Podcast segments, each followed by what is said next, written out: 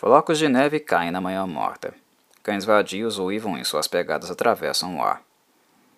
Mas um guarda-chuva que me protege da escuridão é tudo o que tenho. Sou uma mulher que anda na beira da vida e da morte. O que tem esvaziado minhas lágrimas há muitas luas atrás. Olá, meus caros, aqui é o Corvo.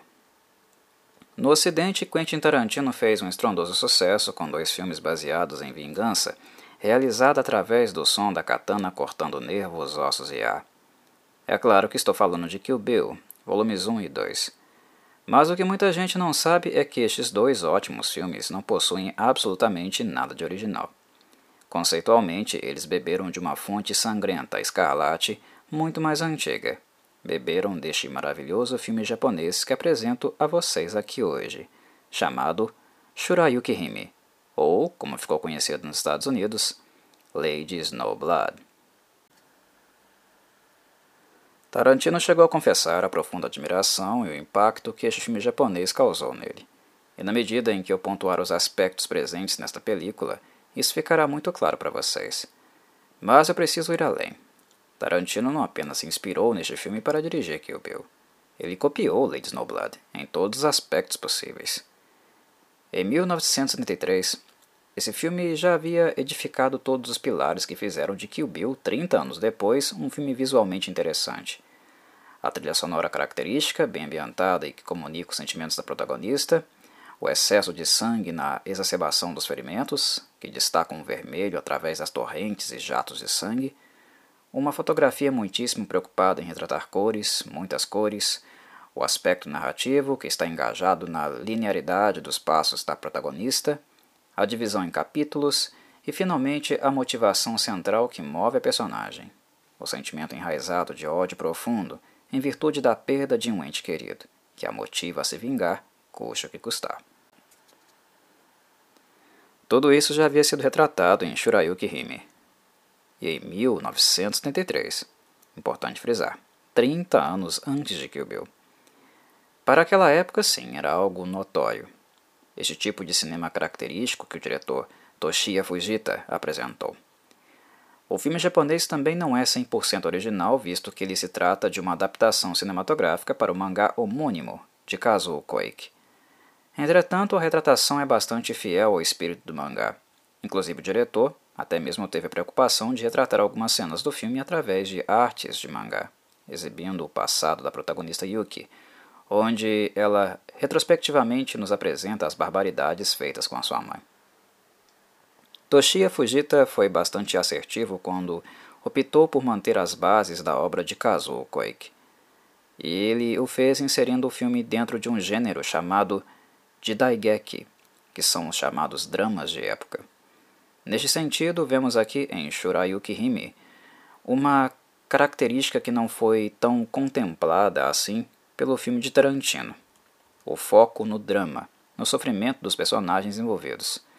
Tarantino até fez algo nesse sentido com Beatrix Kiddo, mas em Yuki isso é, é ainda mais acentuado. Shurayuki Hime não chega a ser um filme que vai levá-los às lágrimas, mas ele te deixará movido sentimentalmente. A trilha sonora dele, inclusive, é composta por faixas bastante românticas. É um filme que, diferente de Kill Bill, não foca tanto na ação, mas na biografia dos envolvidos. No calvário que eles tiveram que passar e, de certa forma, como isso acabou moldando suas personalidades e vidas. Principalmente quando falamos da protagonista, a dama do submundo, a criança órfã que já nasceu com o peso de vingar a morte dos seus familiares, Yuki Kashima. Algo que acho notório e não poderia deixar de mencionar é o quanto a atuação da atriz e cantora Meiko Kaji faz toda a diferença. Toshiya Fujita filmou muito o rosto da atriz e, cenicamente, a expressão dela é fascinante. Vemos de maneira muito transparente o peso do fardo no seu rosto, misturado com ódio e muita dor. Meiko Kaji era uma atriz muito bonita, mas a expressividade dela é um dos pontos altos deste filme. A maneira sensível que ela atua e se emociona, entra na personagem com muita imersão. É algo bastante comovente. Ela, inclusive, não impactou apenas a mim, mas ao próprio Tarantino, Quando ele filmou o primeiro Kill Bill, a personagem Oren Ishii, interpretada por Lucy Liu, foi inspirada em Yuki. A cena final de Shurai Yukihime, com a protagonista caminhando ensanguentada e moribunda na neve, de sublime fotografia, também inspirou o diretor. Ele praticamente a plagiou em Kill Bill, na cena da neve, onde, por sinal, a trilha sonora Shura no Hana, The Flower of Carnage, é uma música cantada pela atriz Meiko Kaji. A japonesa é fenomenal e inspirou o Tarantino também de, de várias maneiras.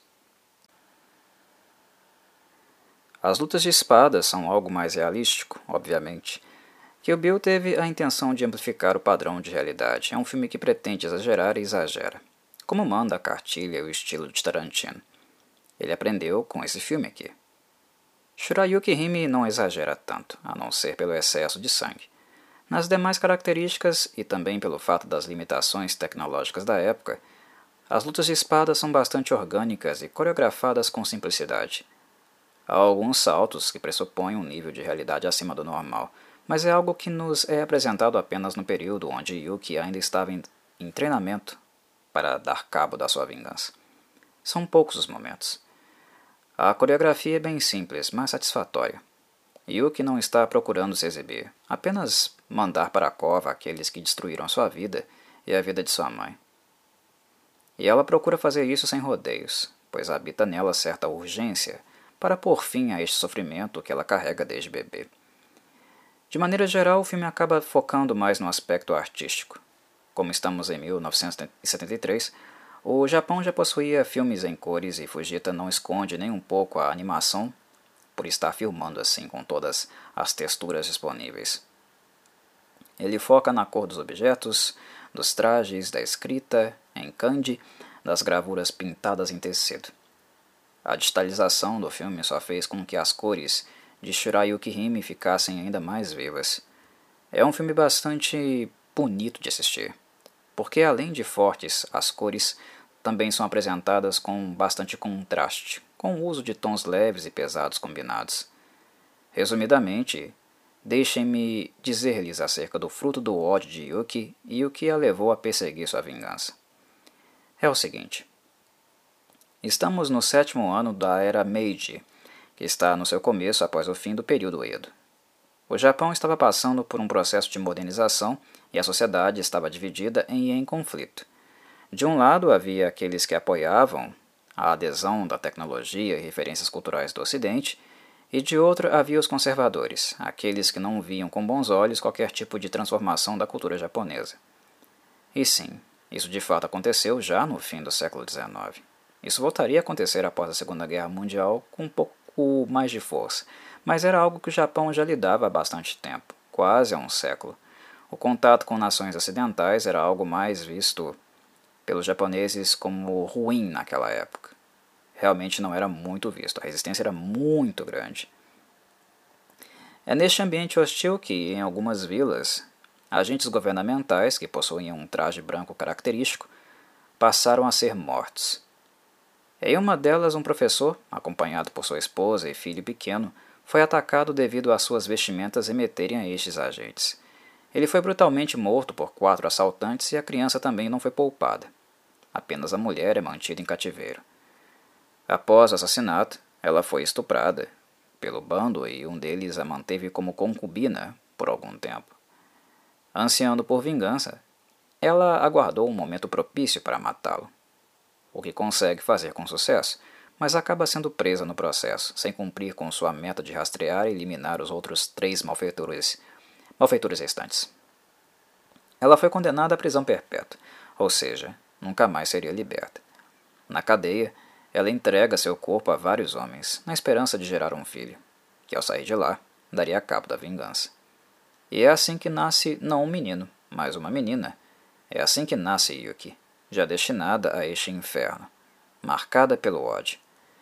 Em virtude disso, as pessoas a chamaram de criança do submundo, pois já nasceu condenada a trazer a morte daqueles que mataram sua família.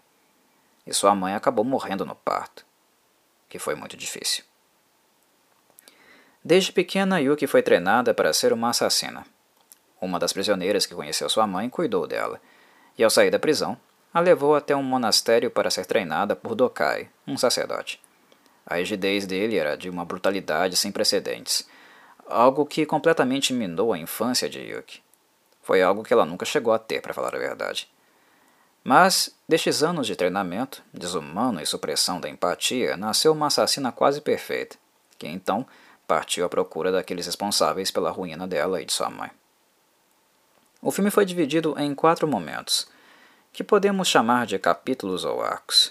São eles: capítulo 1, Vingança une amor e ódio. Capítulo 2, Bambu que chora, Bonecas do submundo. Capítulo 3, Guarda-chuva de sangue, Coração das flores espedaçadas. E capítulo 4, A casa da alegria, o inferno final. Como mencionei, a jornada de Yuki não é apenas voltada à ação, mas também ao drama. Uma das principais consequências da vingança é ela, ao invés de compensar uma desgraça, criar várias outras pelo caminho. É uma bola de neve, ensanguentada neste caso. Um dos alvos de Yuki, por exemplo, já havia tido uma filha durante os 20 anos seguintes ao seu delito. Uma filha que inclusive se prostitui para manter a casa e seu vício em álcool. Alguns dilemas morais vão aparecendo no decorrer da trama, explorando uma gama maior de, questões ao invés de apenas dar vazão ao ódio da personagem. São características assim que fazem dos filmes japoneses, principalmente os de Daigeki, muito mais emotivos que os filmes ocidentais de abordagem semelhante. São filmes com sentimentos muito profundos, narrados de maneira onde as palavras tendem a traduzir essa emotividade de maneira muito poética. A fotografia, a música, o texto, a interpretação de Meiko Kaji e o senso poético contido nas quatro, uh, nos quatro capítulos fazem de Shurai Yukihime um verdadeiro clássico do cinema japonês, realmente imperdível. Um filme deveras impactante e muito influente. Chega a ser surreal imaginarmos esta estética no Japão no início dos anos 70, o que demonstra claramente como este filme estava bem à frente do seu tempo. Ele ganhou uma sequência um ano depois em virtude do estrondoso sucesso que fez. Shurayuki Hime, Urami Renka, ou Lady Snowblood, Love Song of Vengeance, que também foi dirigido por Toshiya Fujita e reprisou Meiko Kaji no papel de Yuki. Um bom filme, mas este primeiro, na minha análise, é o melhor deles, aquele que é realmente indispensável. Ele é a quintessência dessa personagem bela e magnífica criada por Kazuo Koike, indispensável para aqueles que apreciam cinema, e não apenas o oriental. Fico por aqui, meus caros. Vemo-nos em um próximo vídeo. Saudações corvidias.